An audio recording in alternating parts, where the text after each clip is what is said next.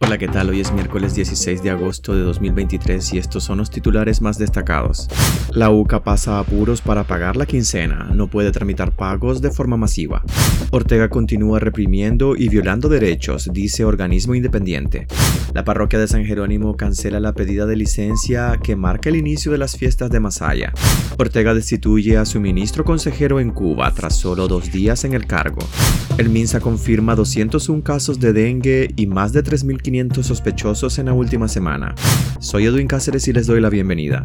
La UCA pasa apuros para pagar la quincena, no puede tramitar pagos de forma masiva. La Universidad Centroamericana UCA encara con serias dificultades el cumplimiento del pago correspondiente a la primera quincena de agosto de sus trabajadores. Hasta la última hora de la jornada laboral de este martes, la administración de esta alma mater notificó a su plantilla que comenzarían a realizar los depósitos, pero de forma escalonada, comenzando por el personal que devengan los sueldos más bajos. La crisis que afronta la UCA es una consecuencia de la orden del régimen de Daniel Ortega de congelar las cuentas bancarias de la universidad, dirigida por los jesuitas, sin que se conozca a la fecha el trasfondo de la medida ni su alcance. El mayor temor entre la comunidad educativa es que sea la antesala del cierre de esta importante casa de estudios. Hoy hemos esperado hasta el final de la tarde para saber si recibiríamos o no la quincena. Es algo que nunca había ocurrido. Generalmente la UCA paga un día antes y como muy tarde en las primeras horas del día 15 o 30. Hoy todo el día ha sido de zozobra. Obviamente tememos lo peor, un cierre. Confía Despacho 505, un trabajador de esa casa de estudios.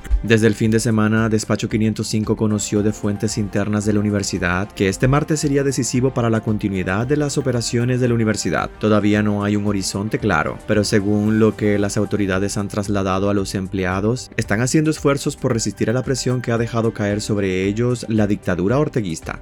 Ortega continúa reprimiendo y violando derechos, dice Observatorio.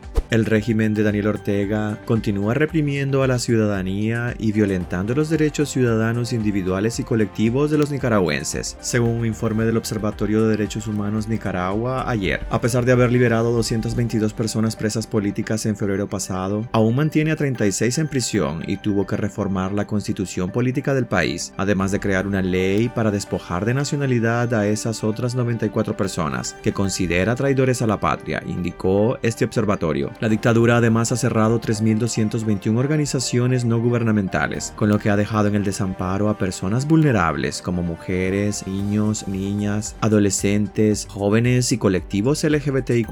Asimismo, las agresiones hacia la Iglesia Católica han ido incrementando, incluida la condena a más de 26 años al obispo Rolando Álvarez, la prohibición de actividades religiosas, la expulsión de sacerdotes, así como el desprestigio por parte de Ortega y otros funcionarios públicos.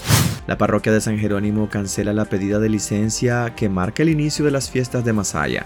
Sin explicar las razones de la cancelación de la celebración religiosa, el aviso se da en un contexto de persecución y asedio contra la Iglesia Católica de Nicaragua. La pedida de licencia es un acto donde cada 15 de agosto, el mayordomo de las fiestas en honor a San Jerónimo llega a tocar la puerta de la parroquia acompañado de filarmónicos, devotos, bailarines y el pueblo. Manda la tradición que el párroco abre las puertas del templo y otorga la licencia para iniciar los preparativos de las fiestas más largas de Nicaragua. Una vez que el párroco otorga la licencia, ingresan los bailarines y los filarmónicos al templo, y al fondo se escucha el estallido de pólvora. Desde el 2018, tras el estallido social, la mayordomía de las fiestas de San Jerónimo ya no está en manos del alcalde de turno, sino que es asumida por el sacerdote de la parroquia de San Jerónimo.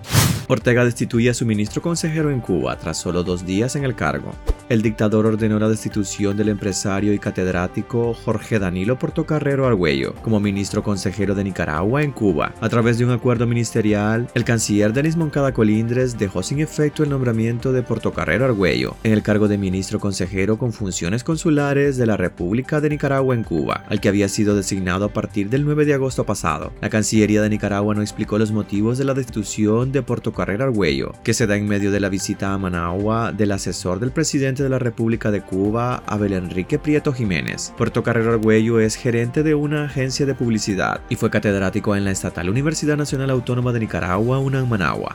Y por último, una noticia de cuidado. El MINSA confirma 201 casos de dengue y más de 3.500 sospechosos en la última semana.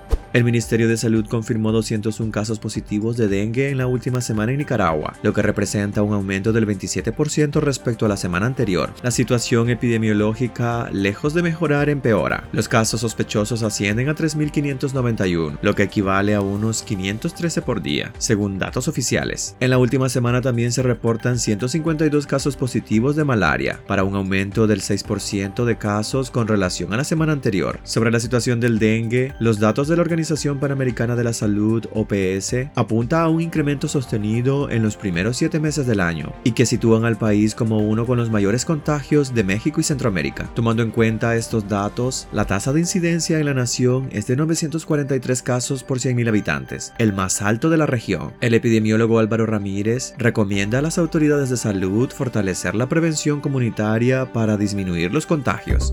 Hasta aquí quedaríamos este miércoles. Gracias por acompañarnos y recuerden visitar nuestra web despacho505.com para ampliar y conocer más noticias. Y también nuestras redes sociales. Nos puedes encontrar como Despacho 505. Que tengan un excelente día.